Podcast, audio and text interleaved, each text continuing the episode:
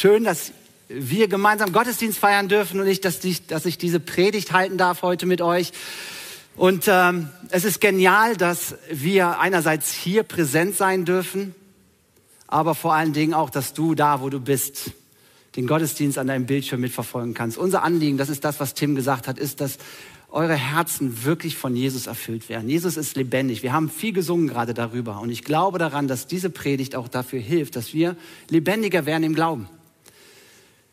Wir haben eine Serie gestartet. Gott schreibt seine Geschichte anhand von Josef. Aber ich möchte am Anfang ein Bild benutzen, um euch etwas zu illustrieren. Wer von euch regelmäßig mit dem Flugzeug unterwegs ist, kennt das Prozedere am Check-in.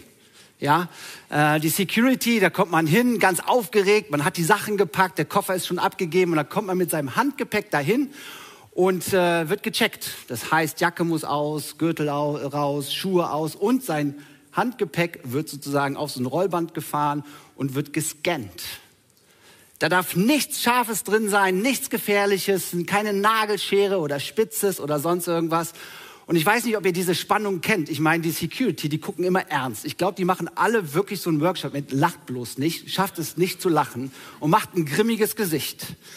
Und wenn man dann da ist, dann wird man wirklich gescannt und jeder von euch hat wahrscheinlich schon mega Erfahrungen gemacht, so, oh, kommt meine Lacom Nachtcreme mit durch oder nicht? Ist es nicht zu groß? Nicht, dass ich sowas hätte. Meine Mutter hatte sowas immer. Ähm, aber das Gepäck wird gescannt, dass nichts Gefährliches mit an Bord kommt. Und ihr habt bestimmt schon alle irgendwelche witzigen oder herausfordernden Geschichten da, die ihr teilen könnt.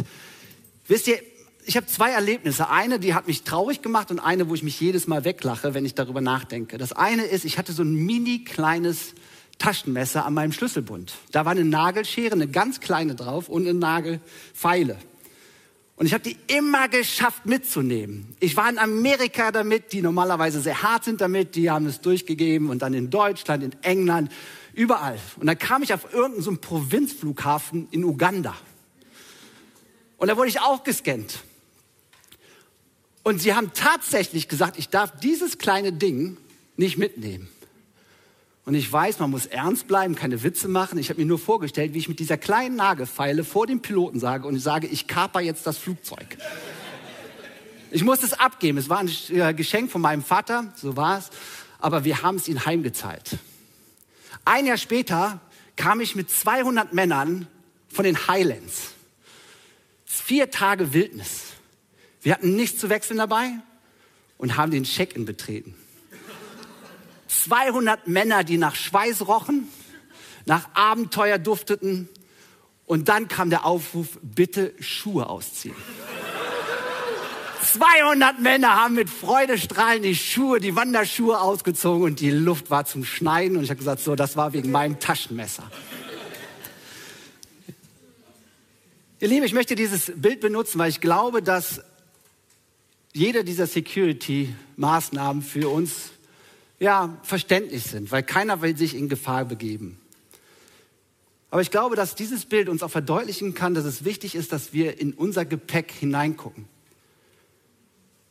Was tragen wir mit uns rum? Weil wenn dieses Gepäck nicht gescannt wird, dann kann es für mich, aber auch für andere sehr gefährlich werden. Martin hat letzte Woche den Einstieg gegeben in diese Serie Josef und hat aufgezeigt, mit welchem familiären Gepäck Josef unterwegs war. Josef stammt aus einer Familie, in der es viel Ungerechtigkeit, Betrug, Gewalt und falsche Erziehungsmethoden gab. Josef, äh, Jakob, der Vater von Josef, war ein Betrüger und er wurde selbst betrogen. Die zwölf Brüder hassten Josef weil er der Lieblingssohn von seinem Vater war. Und Josef war einer, der keine Gelegenheit ausgenutzt hat, um seine Brüder bei dem Vater zu verpetzen. Und unbedacht erzählte Josef auch von den Träumen, die er hatte und hat es ihnen einfach so erzählt, so ganz unbedacht, aber die Brüder haben dadurch Josef noch viel mehr gehasst. Und die Einleitungsgeschichte zeigt uns, dass familiäres, familiäres Gepäck schon gefährlich sein kann. Die Familie hat dieses Gepäck schon mitgetragen und es hat sie vergiftet. Aber dort begann auch schon in der Einführungsgeschichte Emotionen zwischen den Versen zu kochen.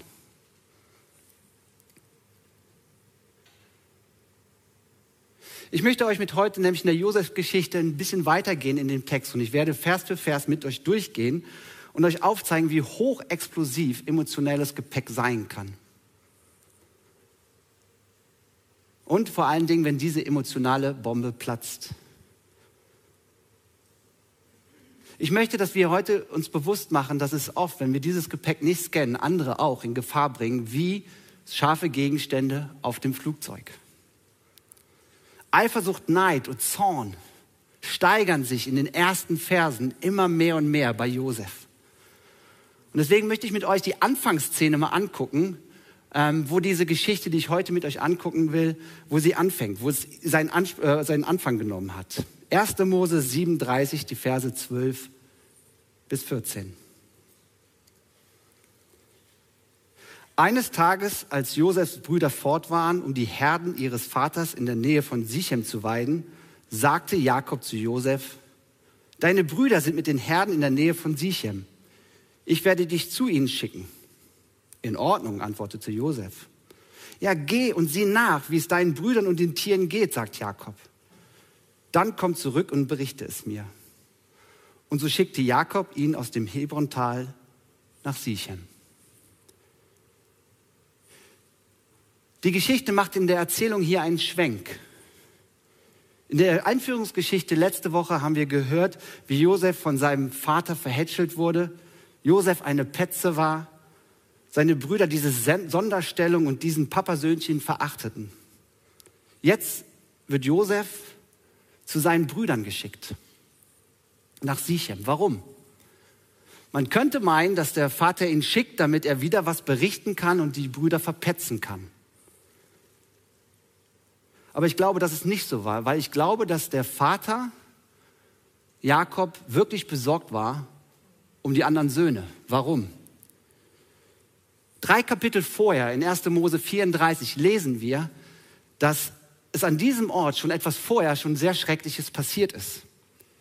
Dort ist nämlich ihre Schwester Diana von dem Sohn des Landenfürsten Hamos vergewaltigt worden. Und dieser Landesfürst versuchte irgendwie das zu kitten, indem er gesagt hat, hey, lasst doch meinen Sohn und eure Schwester oder eure, äh, die, die Tochter, lasst sie doch miteinander, äh, lasst sie heiraten, dass wie unsere Sippen eins sind. Aber die Brüder waren so in ihrer Familienehre gekränkt, dass sie einen schrecklichen Plan ausheckten. Sie haben gesagt, okay, du kannst unsere Schwester heiraten, wenn alle Männer von euch sich einer gewissen Operation unterziehen und eure Männlichkeit um ein Zentimeter verkürzt wird. Und das taten die Männer dann auch in Sichem.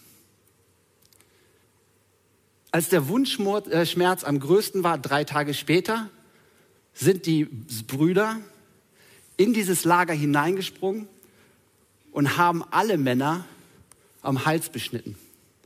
Sie haben die Männer alle umgebracht. Und genau dort sind jetzt diese Brüder in Sichem und hüteten dort die Schafe. Und Josef wird losgeschickt an diesen gefährlichen Ort. Er sollte schauen, ob es den Brüdern gut geht. Er, also Josef, der sonst eine Sonderstellung hatte, ist jetzt demütig und geht los. Aber was er nicht wusste, ist, dass die Gefahr von seinen Brüdern ausging. Als Josef dort auf den Feldern umherirrten, traf er einen Mann. Was suchst du? fragte dieser ihn. Ja, ich suche meine Brüder und ihre Herden, antwortete Josef. Kannst du mir sagen, wo die sind? Ja, sagte der Mann, aber sie sind weitergezogen. Ich habe gehört, wie deine Brüder sagten, dass sie nach Dothan ziehen wollten. Und Josef folgte seine Brüder nach Dothan und fand sie dort. Ich fand das mega interessant, dass so eine Stelle, die uns Männer entblößt, da steht. Er irrte umher. Als ob wir Männer den Weg verlieren würden. Ja, also wenn es heute geschrieben wäre, würde da stehen wahrscheinlich, Josef ritt auf seinen Esel umher und er sagte, ah, ich gucke mir hier nur die Gegend an. Männer verlieren nicht, äh, verlieren nicht ihr Ziel, äh, ihren Weg, sondern sie umkreisen das Ziel nur, ihr Lieben. Aber es steht da. Es ist eine der ersten Bibelstellen, wo Wesensarten des Manns total hervorkommen. Er verirrte sich und er schaute anscheinend sehr verworren und hilflos aus seinem edlen Zwirn, weil ein Mann ihn angesprochen hat, hey, was suchst du da? Und er hat dann gefunden oder er hat dann herausgefunden, wo die Brüder sind, ist da hingegangen und wir lesen jetzt den emotionalen Höhepunkt dieser Geschichte. 1. Mose 8, äh, 37, Vers 18 bis 20. Josefs Brüder sahen Josef bereits vom Weiten kommen. Noch bevor er bei ihnen war, fassten sie den Entschluss, ihn umzubringen. Da kommt ja der Träumer, sagten sie zueinander. Los, wir töten ihn und werfen ihn dann in eine der Zisternen. Und anschließend erzählen wir, ein wildes Tier habe ihn gefressen. Dann werden wir ja sehen, was aus all seinen Träumen wird. Was für eine krasse Geschichte. Das emotionale Gepäck der Brüder war bis zum Bersten gefüllt.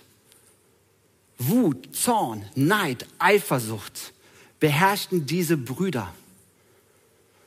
Brüder, die Kurz und Prozess mit ihren Feinden in Sichem gemacht haben, scheuen hier nicht, einen Brüdermord zu begehen. Da kommt ja der Träumer. Sie sehen ihren Bruder in seinem exklusiven Gewand herankommen und alle Emotionen, die in ihm drin sind, die sich im Laufe der ganzen Jahre angesammelt haben, brechen hervor. Sie wollen den Träumer und den Traum eliminieren. Unbeobachtet, abgeschieden, wollen sie ihn umbringen und ihren Gefühlen freien Lauf lassen. Emotionales Gepäck ist hochexplosiv. Es ist wie so ein großer Wasserball, den man versucht unter Wasser zu drücken und je weiter man ihn unter Wasser drückt, umso stärker wird die Kraft, die nach oben kommt. Und ich kenne das auch von mir. Emotionen, die verborgen sind, kommen dann hervor, wenn ich unter Druck gerate, wenn ich unbeobachtet bin, wenn ich zu Hause bin. Im Alltag hat man sich oft unter Kontrolle, wenn da Arbeitskollegen sind, Chef da ist, Freunde da sind, man hat sich so unter Kontrolle. Aber wenn so emotionale Gefühle in uns sind, dann brechen sie oft zu, äh, zu Hause hervor und verletzen den Partner oder die Kinder. Ich habe euch eben erzählt, dass ich oft mit Männern in Schottland unterwegs war. Wir haben das von 4M aus gemacht, die sogenannten Charakterwochenenden. Wir haben vier Tage lang Männer mitgenommen und da habe ich erlebt, wie viele Männer emotionales Gepäck mit sich rumtragen, was hochexplosiv ist. Sie haben sich im Alltag so unter Kontrolle. Aber wenn man einen gewissen Druck ausübt und sie in eine künstliche Atmosphäre auch richtig nimmt und anstachelt, dann brecht auf einmal, brechen auf einmal diese Emotionen hervor. Es ist wie eine Bombe, die mit rumgetragen wird.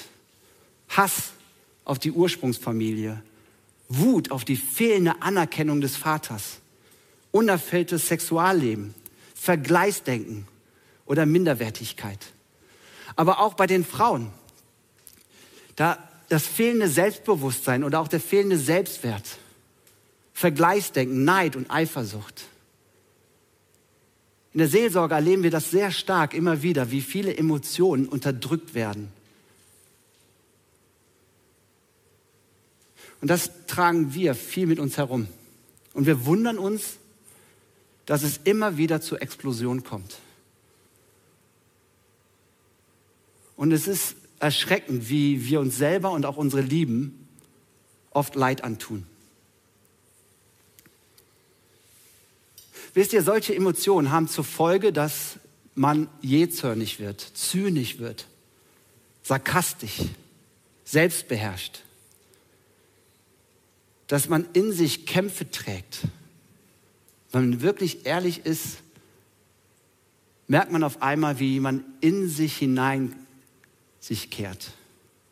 Man wird abwesend, man verfängt sich in Süchte und Abhängigkeiten. Oder aber, wie bei den Brüdern, dass es in Mordabsichten endet. Und diese Brüder tragen diese Emotionen mit sich. Und sie wollen sich hier entladen, aber nicht bei allen. Als Ruben das hörte, wollte er Josef helfen. Lasst ihn am Leben, sagte er, vergießt kein Blut. Werft ihn stattdessen lebendig in diese Zisterne hier in der Wüste. Aber tut ihm nichts an. Insgeheim jedoch plante Ruben, Josef zu retten und ihn zu seinem Vater zurückzubringen. Bei dem ältesten Bruder regt sich so etwas wie ein Gewissen. Er weiß, dass ein Brudermord schwere Konsequenzen mit sich bringen wird. Er ist dafür, ihn nicht umzubringen, sondern ihn in einen Brunnen zu werfen. Ist zwar kein Mord, aber trotzdem tierisch brutal.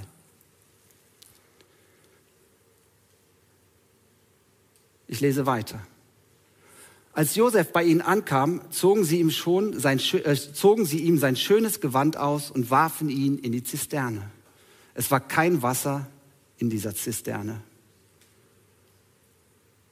Ihr Lieben, ich weiß nicht, ob ihr diese Geschichte so vor Augen habt, aber ich glaube, für Josef war das ein traumatisches Erlebnis. Erst irrte er herum. Erst hatte er Sorge um seine Brüder. Er war sich seiner Sonderstellung beim Vater bewusst. Und er ist dann hingekommen in guter Absicht und dann wird er gepackt von seinen Brüdern, überwältigt und sie reißen ihm das Gewand ab und schmeißen ihn in den Brunnen. Das Gewand für Josef war unheimlich wichtig für ihn. Es bedeutete ihm sehr viel. Es, es spiegelte seine Identität wider, welche er hatte. Es war sein Wert, den er bei seinem Vater hatte. Es war sein Ausstellungsstück, wer er war. Und die Brüder rissen es ihn herunter, weil das der Grund ihres Hasses war gegen ihren Bruder diese Sonderstellung.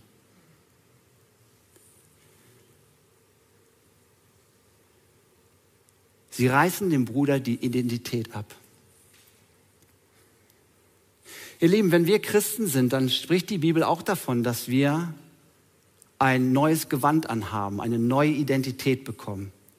In Epheser 4, Vers 24 steht, zieht das neue Leben an, wie ihr neue Kleider anzieht.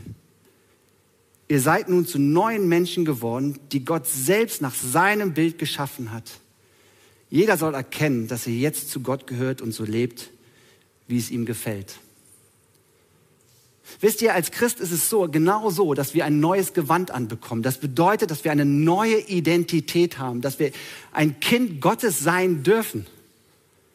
Es ist unser Erkennungsmerkmal, dass wir jetzt zu Gott gehören und auf das hören, was er uns sagen möchte.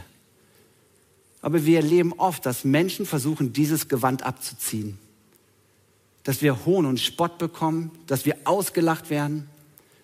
Vielleicht kommst du aus einer Familie, die das nicht akzeptieren, dass du dieses neue Leben hast und sie versuchen es runterzureißen. Es ist eine Identität, die wir von Gott bekommen haben. Ich bin erschreckt darüber, sobald Christen aufstehen in der Öffentlichkeit, in Talkshows und über Werte und Moral reden, wie sie verhöhnt werden und dieses Gewand abgerissen wird, versucht wird abzureißen. Aber das ist genau das, was, was Josef erlebt hier in dieser Geschichte. Die Brüder zerren ihm dieses kostbare Gewand ab, weil es der Grund ihres Zorns und ihrer Wut ist. Und diese Sonderstellung, diese Arroganz des Jüngeren wird da mit den Füßen getreten. Sie zerren es ab und schmeißen ihn in diese Zisterne. Aber dann wird es noch krasser bei den Brüdern. Da steht, als sie das getan haben, setzten sie sich zum Essen. Ich finde es krass, dass das da so steht. Ihren jüngeren Bruder packten sie in einer Brutalität und schmissen ihn in diese Zisterne rein. Und dann saß, äh, setzten sie sich hin und haben gegessen. Hier kann man erkennen, was jahrelang herumgetragene Emotionalität mit sich bringt. Wenn Emotionen, die negativ sind, im Herzen verankert sind, dann ist das wie eine Bombe. Und das Herz wird hart wie Stein. Sie zerren diesen schreienden, weinenden und wahrscheinlich um sich schlagenden Bruder sein Gewand ab, werfen ihn in, ein, in eine Grube und dann essen sie. So als ob nichts gewesen wäre. Versteinerte Herzen haben die Sicht für richtig und falsch eliminiert. Ihre Emotionen haben sich aus ihrer Sicht richtig entladen. Und ihr Verhalten gibt ihnen Recht. Kennt ihr das? Emotionales Gepäck verhärtet unsere Herzen, ihr Lieben, und nimmt uns die Sicht für richtig und für falsch.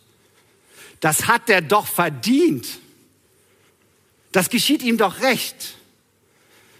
Das musste bei ihr ja so enden. Das zahle ich ihm heim. Der hat mich letzte Woche nicht gegrüßt, dann grüße ich ihn heute auch nicht. Das ist ja mein gutes Recht. Ich denke oder handle negativ und dann setze ich mich hin zum Essen, als ob es mein gutes Recht wäre, mich so zu verhalten. Man zieht sich irgendeinen Mist in der virtuellen Welt rein, weil sein Partner nicht auf die Wünsche eingegangen ist und setzt sich danach an gemeinsamen Tisch und denkt, ich habe ja schließlich ein Recht darauf. Wisst ihr, ich habe viele Männer erlebt, die ein enormes emotionales Gepäck mit sich rumgetragen haben, weil ihre sexuellen Bedürfnisse von ihrer Partnerin nicht gesehen und wahrgenommen werden. Sie werden abweisend, fangen an, die kalte Schulter zu zeigen, verfangen sich in Süchten und kommen in Abhängigkeiten und denken bei sich, es ist ja mein Recht, ey. Also, wenn die das, wenn sie so ist, ja, dann bin ich ja auch so. Wisst ihr, das sind versteinerte Herzen und es ist nichts anderes wie bei den Brüdern. Oder du triffst dich mit einer Freundin und du redest negativ über andere und du versuchst dich selber in ein besseres Licht zu stellen und nippst an deinem Cappuccino. Das ist genau dasselbe. Wie hart müssen die Herzen der Brüder gewesen sein? Wir sagen oft diesen Satz hier in der Kirche, verletzte Menschen verletzen Menschen. Da ist viel Wahres dran. Wie oft checken wir unser emotionales Gepäck? Die Geschichte geht weiter. Wir lesen in den Versen danach, dass sie während sie essen eine Karawane vorbeikommt. Die Brüder entschließen sich anstelle des Brudermordes den Bruder für 20 Silberstücke zu verkaufen. Sie zerren ihn blutend und schreiend und weinend aus dieser Zisterne und verkaufen ihn als Sklaven für den ägyptischen Markt. Und dann steht da, als Ruben wiederkam und entdeckte, dass Josef fort war, zerriss er seine Kleidung. Er ging zu seinen Brüdern und rief, der Junge ist fort, was soll ich jetzt tun? In diesen Versen steht nicht drin, warum Ruben jetzt nicht da war. Was wir aber lesen, ist, dass er seine, Sache, seine Kleider zerriss. Er trug die Last ihrer Wut und ihres Vergehens. Und er war sich bewusst, dass sie schuldig geworden sind und jetzt ein massives Problem haben. Wie sollten sie jemals ihrem Vater erklären können, wo sein geliebter Sohn geblieben ist? Wir lesen weiter. Josefs Brüder schlachteten einen Ziegenbock, holten das prächtige Gewand von Josef und tauchten es in das Blut. Dann brachten sie es ihrem Vater. Wir haben das hier gefunden, logen sie. Sieh es dir genau an. Das ist doch Josefs Gewand, oder nicht?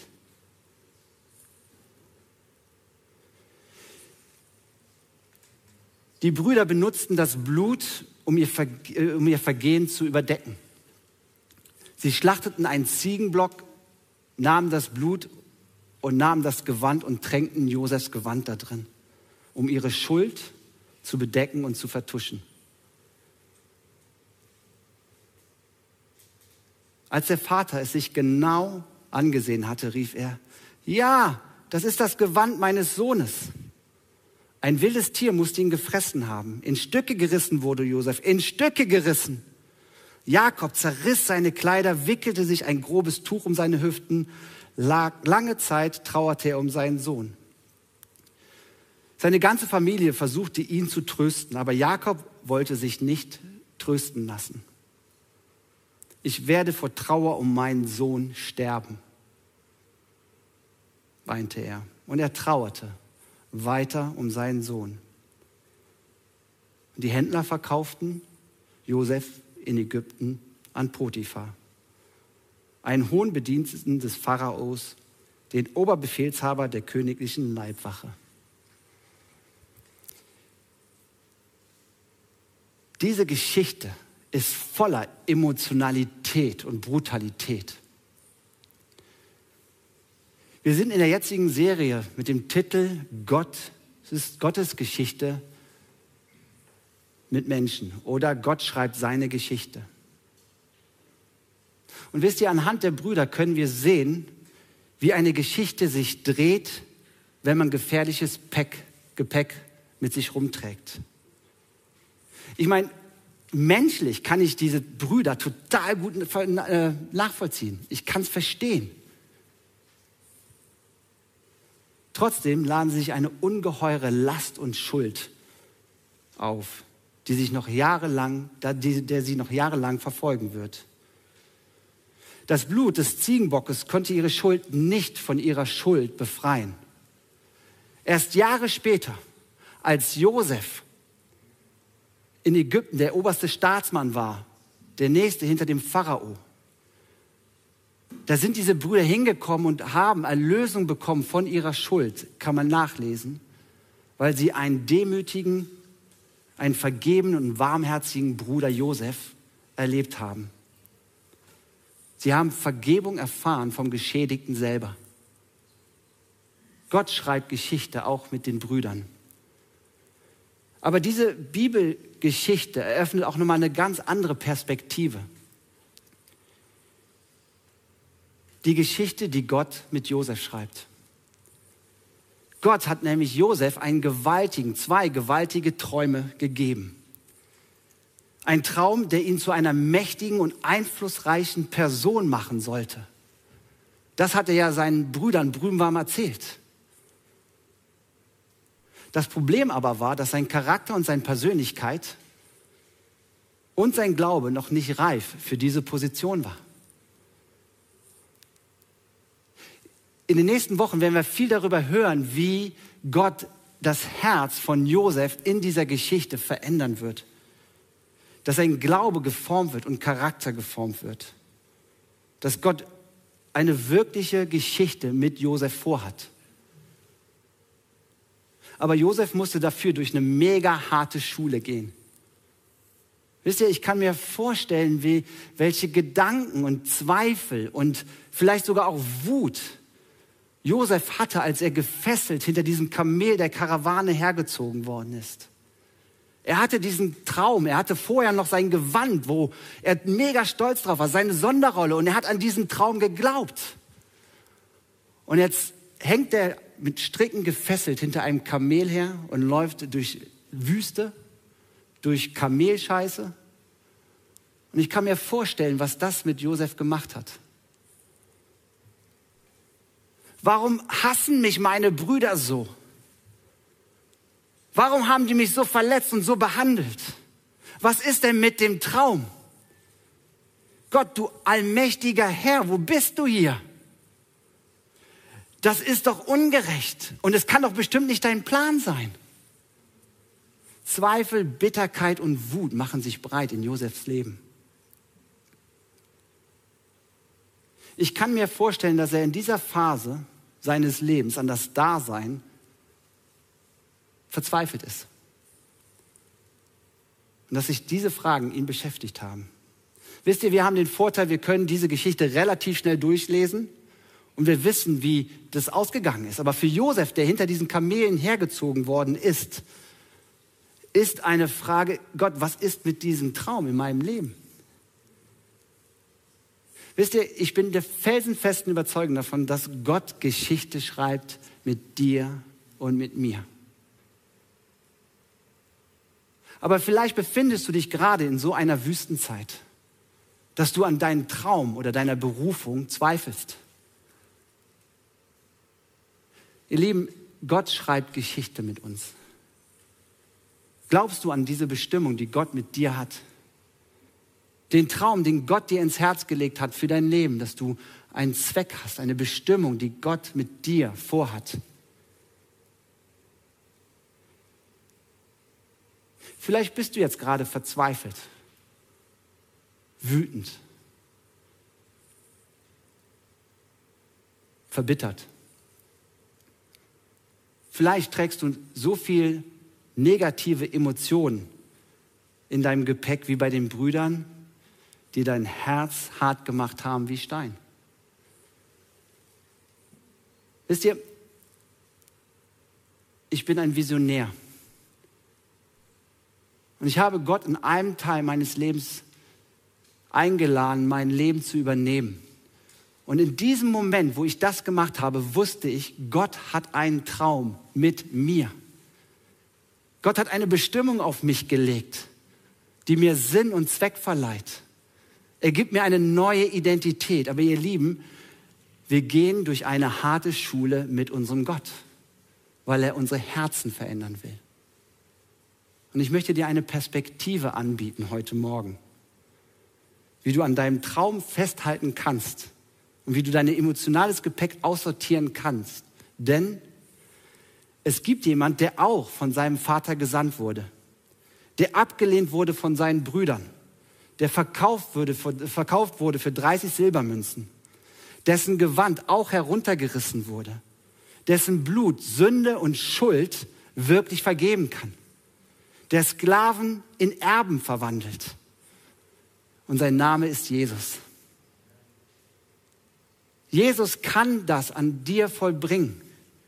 Jesus möchte, dass du von Schuld und Scham befreit wirst, egal wie dein emotionales Gepäck aussieht. Gott möchte, dass du an deinem Traum dranbleibst, an dieser Bestimmung. Und deswegen mache ich dir Mut, echt zu sein, ehrlich zu sein. Ihr Lieben, ich habe keine Lust, eine Gemeinde mitzuleiten, wo Menschen mit Masken herumlaufen zu müssen. Ich glaube, dass der Ort der Gemeinde der Ort ist, wo Jesus präsent sein möchte. Wo zwei oder drei in seinem Namen beisammen sind, da bin ich mitten unter ihnen. Und da ist dieser lebendige Jesus, der uns befreien möchte von aller Emotionalität, die uns belastet und die uns vielleicht manchmal zweifeln lässt an diesen Führungen, die Gott uns gibt aber es dient uns, damit wir verändert werden. Ich könnte euch viele Wüstenzeiten aus meinem Leben erzählen, wo ich wusste, hey, es ist nicht schön. Aber Gott gebraucht mich und diese Situation, damit ich geistlich, charakterlich und persönlich reife. Gott möchte, dass du lebst. Gott möchte, dass du in die Auferstehungskraft hineinkommst dass du mit dieser Auferstehungskraft in deiner neuen Identität deinen Stand einnimmst. Und Jesus verwandelt jedes steinerne Herz wieder in weiche Herzen. Ich habe es erlebt und ich kann euch mein Wort darauf geben, Gottes Wort, dass er das tun wird.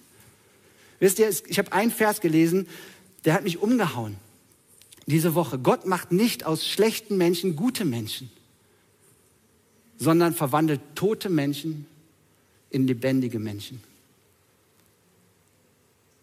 Das heißt, es geht nicht darum, gut zu werden oder schlecht. Wisst ihr, es geht darum, dass wir von Tod, geistlich tot, ein steinernes Herz ist so, als ob du dich tot fühlst. Du fühlst dich schlecht. Du fühlst dich, dass da kein Leben drin ist. Und Gott möchte dieses, diesen geistlichen Tod umwandeln, dass du geistlich wieder lebendig wirst. Weißt du, wenn du mit negativem Gepäck unterwegs bist, dann mache ich dir Mut, dass du einen, dir eine vertraute Person suchst und zu sagen so, hey, ich möchte mein emotionales Gepäck mal scannen lassen. Trage es nicht mit dir rum, weil es gefährdet dich und es gefährdet die Crew an Bord. Zu Hause oder wo auch immer du sie rauslässt. Und wenn du mit Schuld und Scham unterwegs bist, dann lade ich dich ein, mit mir gemeinsam zu Jesus zu gehen im Anschluss des Gottesdienstes. Und wenn du zuguckst, dann kannst du mich gerne anrufen, weil ich glaube, dass Jesus derjenige ist, der von sich sagt, so sehr hat Gott dich geliebt, dass er seinen eigenen Sohn sandte, damit du an ihn glaubst und nicht verloren gehst, sondern das ewige Leben hast. Wisst ihr, die Kraft der Vergebung ist für jeden da. Und wisst ihr was, sie ist umsonst. Warum ist sie umsonst? Weil Jesus dafür bezahlt hat. Und er möchte sie dir geben. Und wenn du an einer Stelle bist in deinem Leben, wo du sagst, das ist alles neu für mich, was ist mit Jesus, wie ist das mit der Vergebung oder sonst irgendwas, kann ich dir sagen, Jesus liebt dich. Egal wie verkorkst dein Leben ist, egal was du erlebst in deinem Alltag, egal auch wenn du an deinen Traum und deiner Berufung zweifelst, Jesus kennt dich und er ist für dich. Und wenn er für dich ist, wer kann gegen dich sein? Amen. Amen. Das nächste Lied, was wir jetzt singen, möchte ich ihr mal, dass ihr eine Vorstellung macht, dass dieses Lied Josef gehabt hätte, als er hinter diesen Kamelen hergezogen wurde. Stellt euch das einfach mal vor, wenn ihr dieses Lied singt, wenn er dieses Lied gehabt hätte, dass sein Herz auf festem Grund steht, dann ist das ein Glaubensbekenntnis für die, die vielleicht an ihrem Traum zweifeln. Aber ich mache dir Mut, dieses Lied ganz bewusst so zu singen, dass du Gott vertraust, deine Berufung und deine Bestimmung zu leben. Er schreibt Geschichte mit dir. Amen.